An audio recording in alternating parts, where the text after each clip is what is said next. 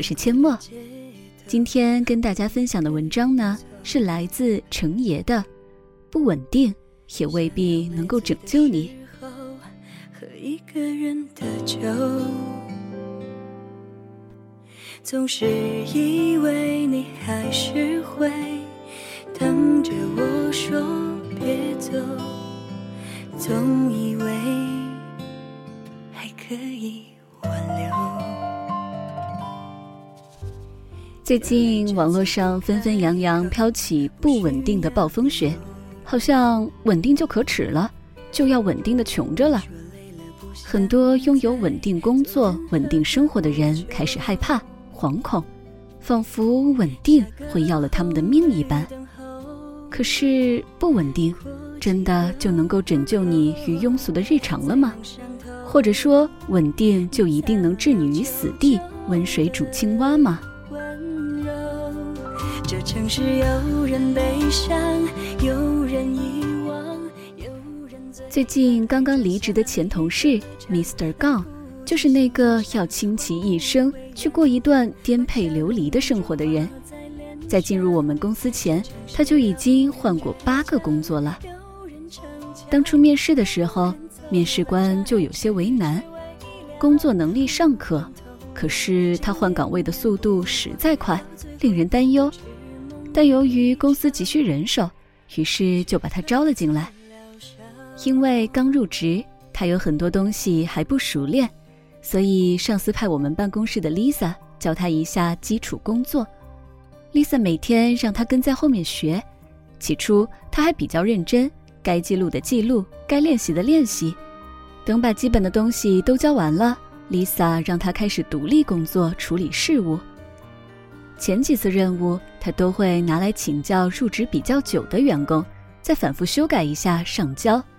上司认为他是新手，也没有对他过于苛刻，只是点评了几句修改意见。就这样过了三个月，上司觉得他的基本功还算熟练，正打算安排他去辅助一些比较难的任务时，Mr. Gong 居然提出了离职。上司出于缺少人手的原因挽留他，毕竟每次招聘花费的人力物力可都不是小数目。可是他却执意要走，二话不说提交了辞职信。别无他法，上司找了 HR 谈话，说以后别再招这样的人进来，省得公司老是要招人。上司又加了一句：“现在的年轻人怎么都这样心浮气躁的？刚学了点皮毛就到处跳槽。”我想起 Mr. Gong 在聚会上和大家闲聊人生经历的时候说，他曾经在出版公司、杂志社任职，也经营过微信公众号，做过网页编辑，在国企上过班。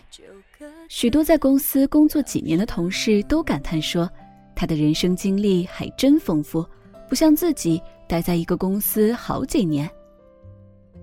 离职的聚餐上，大家举杯祝福他，找一个更好的工作。过一种更好的生活，一大杯啤酒下肚，Mr. Gong 说：“谢谢大家，我这个人啊，就是喜欢不稳定。”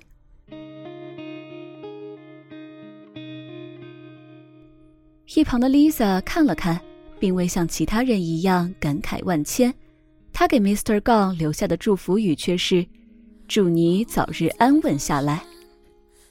”Mr. Gong 颇感意外，但碍于情面。他也不好意思反驳什么。聚会结束，尚且清醒的我拉着有些醉意的 Lisa 一起打车，Lisa 坐不住，直接歪在了我身上，一边开口说：“橙子，你有没有看过 Mr. 杠的简历？我不用看也知道呀，他在聚会上说过工作经历了。”我有些不解。我不是说这个，你知道吗？他交了辞职信以后，上司给我看过他的简历。他在做过小编，但转正后没多久就换了工作，去开通个人微信公众号。粉丝达到一万的时候，他又停止了，据说是不够生活。然后去国企工作，他在国企基层待了一年，算是最长的时间了。然后来我们这里任职，他待在这里的三个月，一开始还很认真学我教给他的东西，后来熟练了，反而不放在心上。他根本就不理解。以为这就是全部了，哪里知道后面要学的东西多了去了。可是他换工作的时候也学了很多吧？我依然有些疑惑。他追求不稳定，结果很多事情只停留在表面。想把工作做好，总是要花上几年的。他这样到处挖坑，却浅得很，很难有所建树的。可是现在不是很流行不稳定吗？那些正确的不稳定是走出舒适区去学习，而不是浅尝辄止的反复尝试。况且学习新的东西也可以在稳定的情况下完成，你非得一直在生活的焦虑下活着吗？那样容易变老哎。Lisa 下意识地摸了摸自己的脸，我没想好该怎么搭腔。Lisa 在一会儿的沉默中就呼呼睡去了。等我把 Lisa 安置好，回到自己的房间，打算洗洗睡的时候，脑子里忽然蹦出一个人。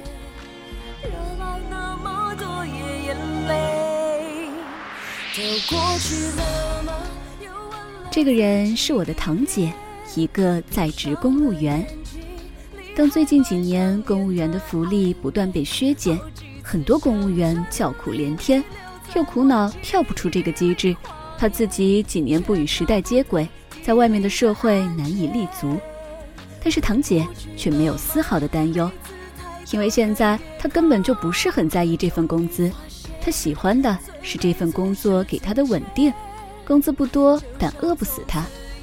他反倒觉得有很多时间去做其他的事情。入职一年后，他开始完全稳定下来，平时工作不多，节假日的休息也能得到保障，可谓是不缺时间。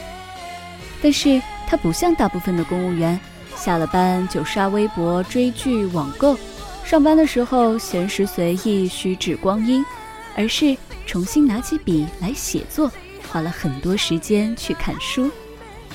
上班时做完了事情，他会构思一下文章的脉络。下班后呢，打理好家里的事情，在暖色的灯光下读读书，做一些笔记，然后睡一个好觉。周末他会在网上更新博客，给阅读网站码码字，一边投稿。做了三年，他的水平大有提升。积攒了一些粉丝，于是开始经营公众号。到了现在，关注的人数有了缓慢但稳定的上升，有声有色的发展了起来。他曾经说过，他喜欢稳定的生活，也喜欢自己稳定的努力着。看起来是不是好优雅？不需要颠沛流离的不稳定，他也能在稳定的生活里静静地勾勒自己明亮的未来。所有的怀念都是寂寞填补的余味，连说话的嘴，安静时的夜，逃离之后却开始想念。稳定不一定会害了你，而不稳定也未必就能够拯救你。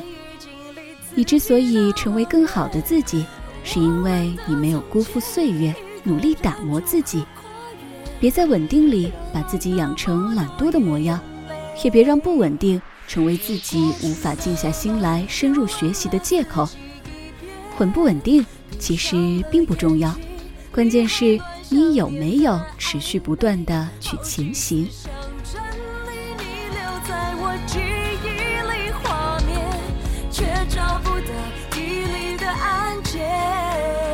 回不去了吗？每次抬头看夜空，终于发现最美总是从前。就像从此以后，你和我将看到的星光，所有的感动都经过了好几个光年。好了，今天的分享就是这样，感谢您的聆听。我是阡陌。